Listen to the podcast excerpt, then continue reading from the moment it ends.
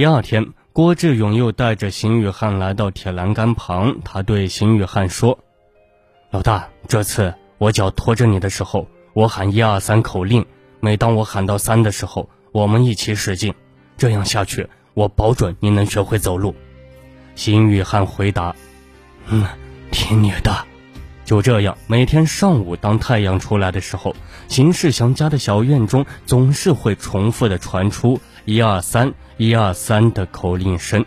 日复一日，郭志勇花在邢雨汉身上的努力，大家都是有目共睹。村里人都说他是大好人。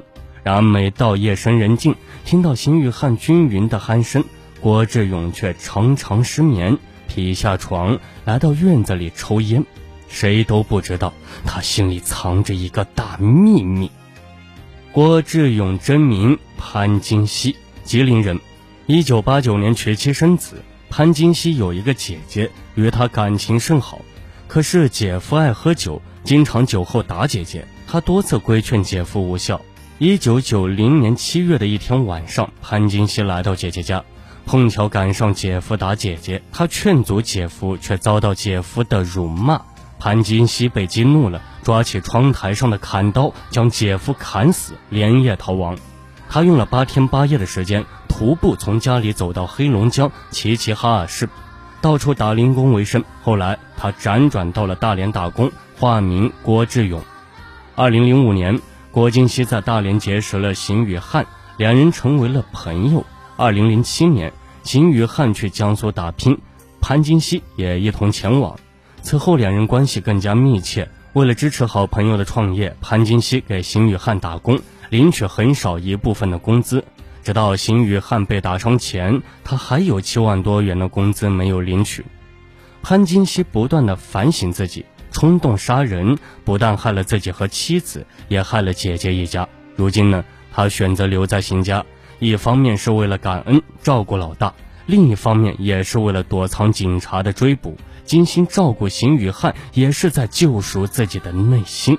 善恶突变，惊愕背后的人性思考。就在邢雨汉能独立扶着栏杆走上几步的时候，邢世祥家又遭到另一场变故。二零一二年四月十八日，正在做饭的邢世祥老伴突然倒在地上，人事不省。众人急忙将他送到县医院，医生诊断为脑溢血，来不及救治了。老太太去世后，出走两年的邢雨汉妻子回来将女儿接走了，家里只剩下邢世祥父子跟潘金熙三人相依为命。面对家里的一场又一场的灾祸，邢世祥心灰意冷。潘金熙安慰他说：“有我在，你一切都往好的方面想。我正琢磨着，以后我每天忙完家里的事，就去附近的青山湖捕鱼，补贴家用。只要努力，说不定老大的病就能好起来。”潘金熙的劝慰让邢世祥的心情逐渐的明朗起来。潘金熙果真说到做到，每天早晨料理完邢雨汉起床后，他就开始做饭。早饭后，他带着邢雨汉来到院子中练习走路。走累了，他将邢雨汉安顿到房间看电视，自己骑车到青山湖捕鱼捞虾。中午，他赶回家做午饭。料理完邢雨汉的午饭后，他将那些鱼和虾分类。小的留下给邢雨汉吃，大的拿到集市卖给鱼贩子，换回的钱再买些蔬菜和水果回来。这样，邢世祥只需买些米面，其他日常饮食都由潘金熙赚钱来补贴。时间到了二零一三年初春，天气变暖和了后，潘金熙加大对邢雨汉的训练强度，每天他陪着邢雨汉扶着铁栏杆反复练习走路。有时邢雨汉喊累不肯挪步，潘金熙就跟他畅想未来的好日子，激励他努力康复。说来也怪，当邢雨汉耍赖不肯锻炼的时候，邢世祥咋说也不管用，严重时气的踢他，他仍旧一动不动。可是潘金熙过来一劝，他就心甘情愿的迈步了。到最后，他扶着栏杆在院中每天能走八个来回。就在邢世祥对未来充满期待的时候，一件事情打破了他们宁静的生活。二零一三年五月的一天，几名警察走进邢世祥的小院，对刚刚捕鱼回来的潘金熙说：“有人举报你违规捕鱼，跟我们回派出所做个笔录吧。当时邢世祥也在家，他没多想，以为潘金熙一会儿就能回来。天都黑透了，潘金熙没回来了。一夜过去了，他还是没有回来。秦世祥急得彻夜难眠。第二天一大早，他给村主任打电话求助：“主任呀，警察说我家的老郭违规捕鱼，带到派出所做笔录去了。你帮我问问他什么时候回来呀？如果真的违规了，我宁可掏钱罚款呀。”村主任答应帮忙去问。中午时分，村主任打来电话说。老秦呀，别等了，还有人命官司。邢世祥根本没反应过来，惊讶的问：“你说啥？”电话另一端，村主任直接的说：“潘金熙他是杀人犯，不是好人。”邢世祥惊呆了，无论如何也不敢相信这是真的。缓过神来，他走出院门，正好有几个村民往他家走。不一会儿，许多村民都闻讯赶来，大家议论纷纷，都表示难以置信。这么难得的一个大好人，咋是杀人犯嘞？